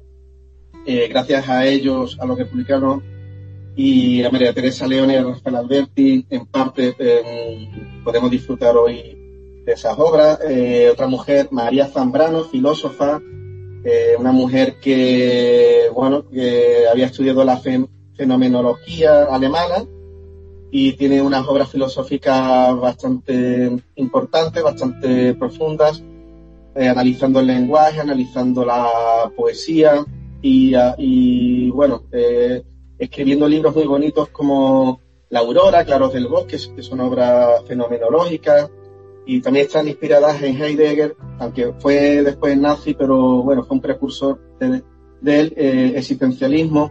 Después tenemos a Ernestina de Champurcín, que fue poeta, y bueno, tenemos Zenobia de Campubrí, poeta también pareja de Juan Ramón Jiménez, María Anciso, bueno, y hay muchísimos. La lista es interminable, eh, la mayoría pues terminaron exiliadas en Latinoamérica y se integraron en la intelectualidad de la República Mexicana, que fue el gobierno, este gobierno, eh, quien, este, este gobierno, eh, fue este gobierno de la República Mexicana eh, quien ayudó a, los republicanos españoles. Solamente eh, ayudaron a la República eh, la Unión Soviética de Stalin y el gobierno de, de México. Entonces, claro, la, con Clara Campoamor, que fue la precursora del voto a la mujer en 1931, Clara Campoamor eh, lo que bueno lo que quiere es que la mujer pueda votar desde un inicio. Eh, entonces hay una modificación en el, proceso constituyente, en el articulado de la, de la Constitución del 31 para que la mujer pueda votar, pero la mujer no va a votar en, las elecciones del 31, sino que hasta el 33, que es cuando gana la CEDA a la derecha, no es cuando votará la mujer, ¿vale? Entonces, eh, hay, mucha gente que echaba la culpa, como la, mujer, estaba muy en la iglesia, en el confesionario, pues que decía, bueno, es que la derecha ha ganado porque la mujer ha votado, pero bueno, hay que, hay que ver otras circunstancias, yo creo que no fue así. También los anarquistas, por el suceso de Casas Viejas y demás, hicieron propaganda en contra de la Segunda República Española, eh, entonces hubo una campaña de desprestigio contra el gobierno de Azaña y entonces eso fue lo que hizo que ganara la derecha en el 23, que cuando se inaugura el bienio negro. Sí, la mujer por supuesto no, no tuvo la culpa, ni fue así, aparte en un país democrático. Eh, no se puede echarle la culpa a, nadie porque son libres de votar a quien quiera, que es lo que suele pasar aquí en, España, que entre la poca libertad que tenemos, ¿no? Eh, hay muchos partidos que pensando que legalizando ciertas cosas van a conseguir más votos y al final no han conseguido más votos. Hay que ver el PSOE, que durante años su estrategia siempre ha sido, por ejemplo, darle el voto al, al inmigrante, después del inmigrante legalizar la homosexualidad y que puede, eh, para tener más, más, más, no derecho al voto, porque ya podían votar en sí, no, sino para tener eh, la, eh, legalizar la homosexualidad y poder ello garantizarse el voto. Al fin y al cabo, el, la persona vota a quien quiere y, si, y de hecho aquí en el ayuntamiento, sin, sin ir más lejos, hay un, hay un, un concejal municipal del PP que es homosexual y es del PP de derecha, o sea, que vota al PP, no vota a la izquierda, o sea, que cada uno, en fin, vota a, quien más le conviene según su, su, punto de vista, bajo, bajo su punto de, de vista y perspectiva. En definitiva, la Segunda República nada más hay que ver que, que, fueron todos, eh, al principio, como es lógico, como todo comienzo y además de donde venía, de, y demás fueron duros.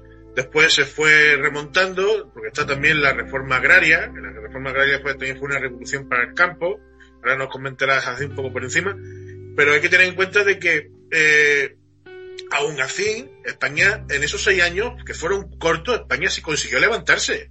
La República consiguió levantarse. Es más, eh, que en la vídeo anterior hablamos del oro. Bueno, pues en la Segunda República, antes del golpe de Estado, en el 36, eh, los datos que hay, había una reserva federal de oro, de oro en España que llegaba a las 800 toneladas. 800 toneladas. Que lo estoy mirando y llegaba a las 800 toneladas. Era, eh, si no el primero, el segundo país a nivel mundial de reserva de oro a nivel federal. Ese oro se perdió durante la Segunda Guerra porque se intentó evitar eh, que se lo llevara el fascismo y parte se lo, se, lo quedó los italianos para, entre comillas, guardarlo y otra parte se lo llevó Rusia para poder pagar material médico, material eh, es, no solamente sanitario, sino también militar para poder combatir el fascismo y demás.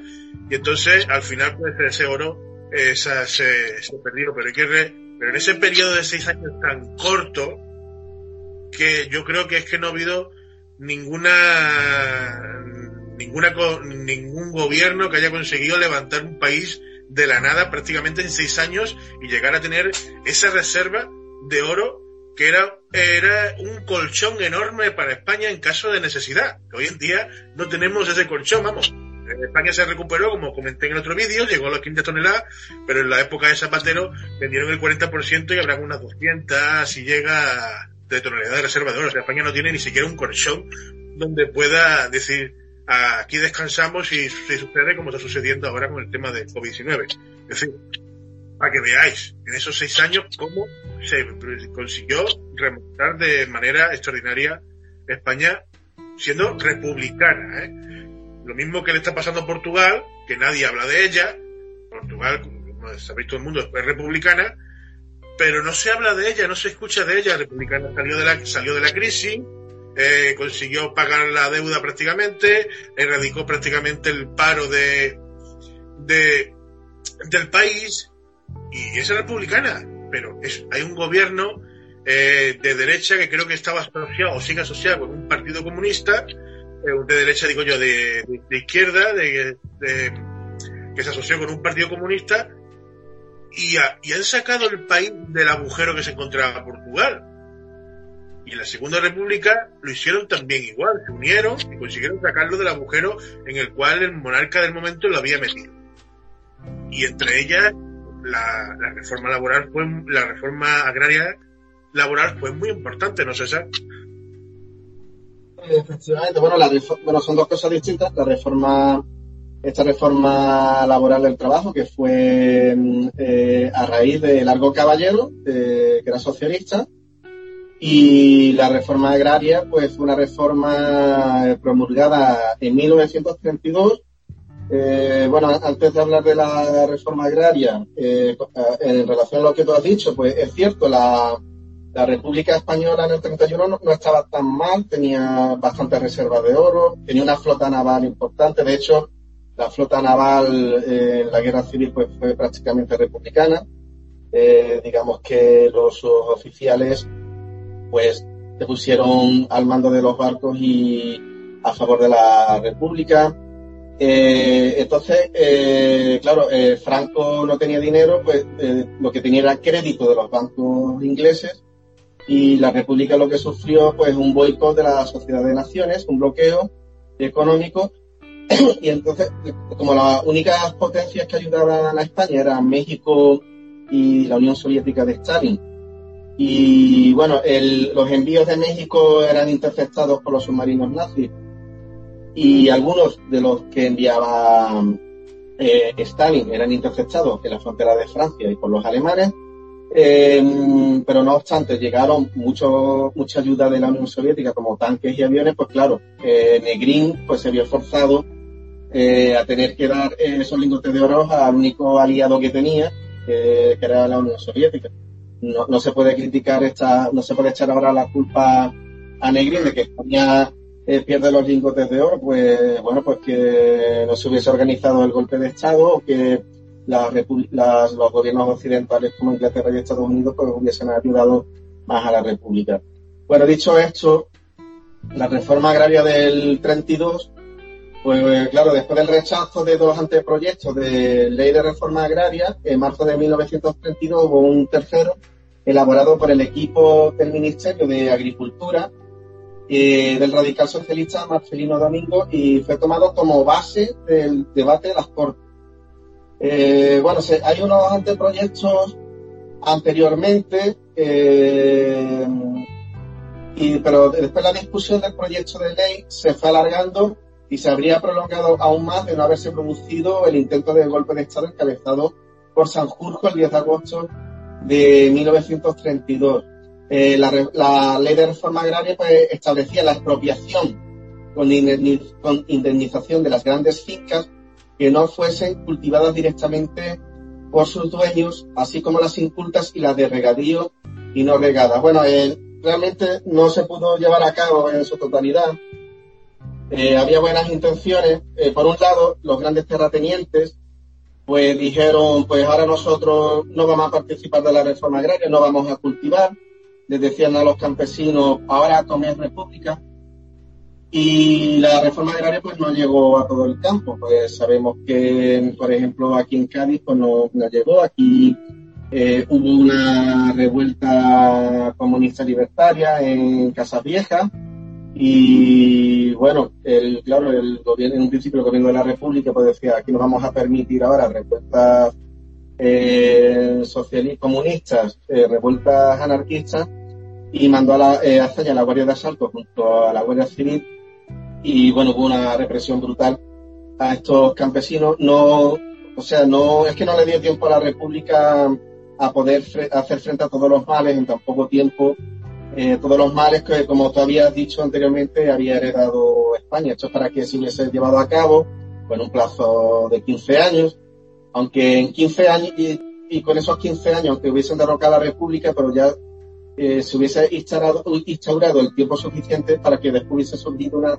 tercera y una cuarta como ocurría en Francia.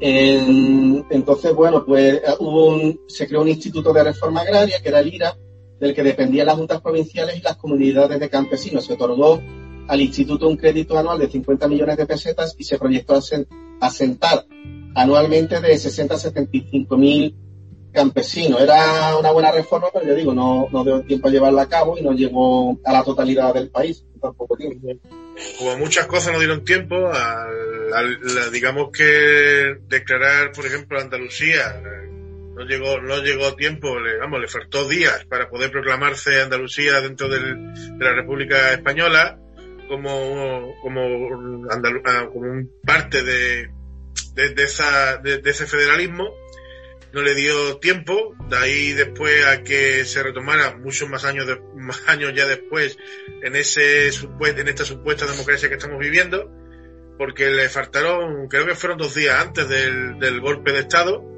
y referente al oro, no, eh, en caso de, era, era un tema de guerra, ningún país tiene culpa de, de poder perder ese oro, si no lo pierde buscando los recursos necesarios para poder combatirlo, lo va a perder cuando pegue golpe de Estado, llegue Franco y se encuentre 800 toneladas de oro para para él y para, para los suyos. Si ya se repartieron las tierras entre eh, su eh, su ejército árabe, porque hay que, decir que casi la gran mayoría del ejército, incluso la, las costas personas de Franco, era marroquí.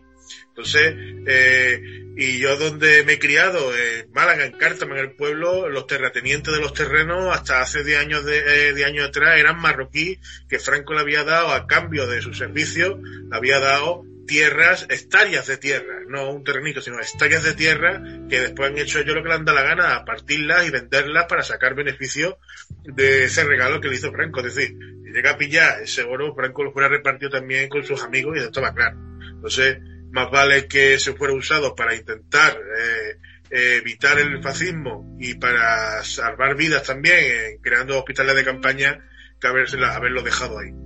Eh, está claro que eh, eso es un caso excepcional. Ahí no se le puede echar la culpa a nadie, pero sí se le puede echar la culpa al PSOE de vender un 40% de oro cuando no hay que vender cuando se sabe que el oro estaba a la baja. hay que esperar que el oro suba. Eso sí es un crimen, lo que hizo el PSOE de Zapatero. En fin, hay muchas cosas que se pueden, que se van a quedar en el tintero seguramente. No sé, César, si quieres decir algo más de, de todo esto. Eh, sí, para terminar, eh, yo también considero que debemos ir finalizando para no hacer esto más largo, más pesado. Eh, puntualizar lo que tú has dicho sobre Andalucía. Bueno, la República no era federal, la del 31, simplemente hubo unos estatutos de autonomía que se da al País Vasco y a Cataluña. Y en 1936 ya se aprueba el Pro Estatuto de Autonomía Andaluza, que lo redacta Blas Infante, y entonces se hizo en Sevilla la bandera de Andalucía junto con la bandera de la República y se interpreta en el 36 en la Alameda de Hércules de Sevilla el himno de Andalucía. Y unos días eh, después surge el golpe y asesinan a, a Blas Infante. Y para finalizar, quería recomendar dos libros. no dejen de leer los discursos de, de eh, bueno, aquí tengo dos ejemplares. En uno, eh, recomiendo que lean eh, el que se refiere a la guerra civil, a paz, piedad y perdón, donde se critica el papel nefasto de la sociedad de naciones y se critica el papel que tiene Alemania, de, Alemania, o sea, los nazis, y la Italia de Mussolini en suelo español, eso se critica en ese discurso. Importante leer también el discurso de comillas, a campo abierto, el discurso de comillas, ¿por qué? Porque eh, había ganado la CEDA, se, hay una contrarrevolución, una contrarreforma, la revolución de Asturias, a Cataluña se intenta independizar, eh, Azaña termina los buques de la Armada en la cárcel, como muchos políticos, después salen y antes de, que ganen las elecciones del Frente Popular, pues Azaña da como representante de Izquierda Republicana, su discurso en comillas, donde analiza eh, los errores de la República eh, tanto en el bienio progresista como sobre todo en el bienio NEM. Y nada más, solamente decir esto y que, bueno, en este confinamiento, pues que pasen el 14 de abril, pues este día festivo para nosotros, pues lo mejor que pueda. Sí, supuestamente un llamamiento para las 9 para que la gente cuelgue las banderas, que bueno, las banderas se pueden colgar ya. De hecho, yo tengo que ir al coche por ellas. Tengo la bandera puesta, pero la bandera que tengo puesta lleva ya tres años en el balcón y está la pobre ya para renovarla. Entonces tengo la bandera nueva en el coche, tengo que ir por ella y cambiarla. Y, se supone que a las 9 hay una cacerolada en protesta por la monarquía, a las 9 de hoy. Y nada, apoyar esa cacerolada todo el mundo que esté en contra de la monarquía, pues a apoyarla, da igual, que no a lo está en contra de la monarquía y no cree en la república, pero está en contra de la monarquía. La cuestión es estar en contra de la monarquía y ya se verá, se estudiará si tiene que ser una república o, qué sistema se puede hacer que no sea, eh, que sea democrático y que sea para el pueblo y que se tenga los derechos que un pueblo se merece tener, como es el pueblo español. Eh, sin más decir de que haremos, por supuesto, más aparte de los programas normales semanales, eh, lo suyo sería hacer alguno, de vez en cuando algún especial, mejor cada 15 días o, uno al mes.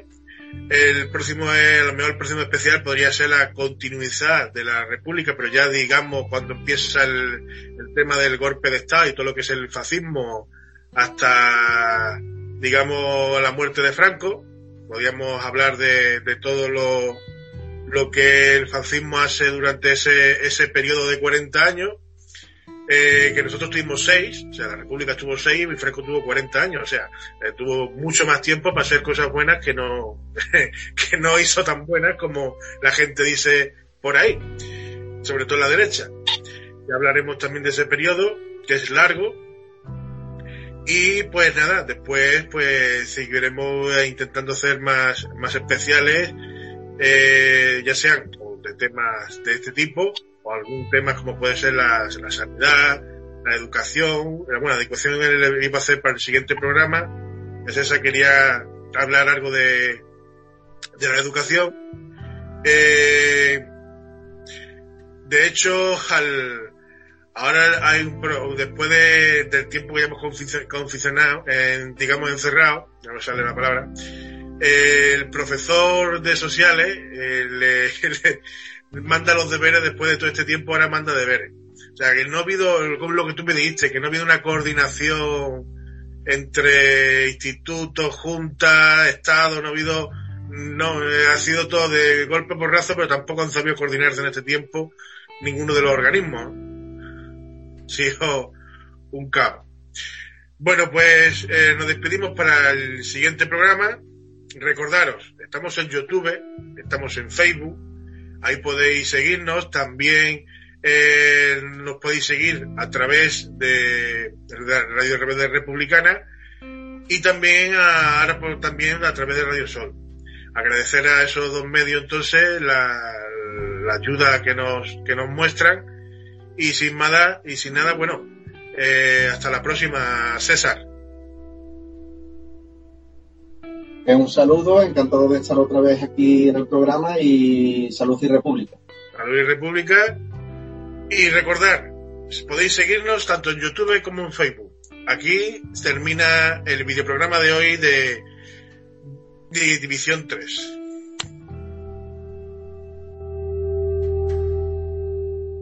Y esto han sido las noticias en el espacio La Hora Republicana, un programa de la plataforma estatal Ciudadanos por la República en colaboración con Radio Son los Barrios.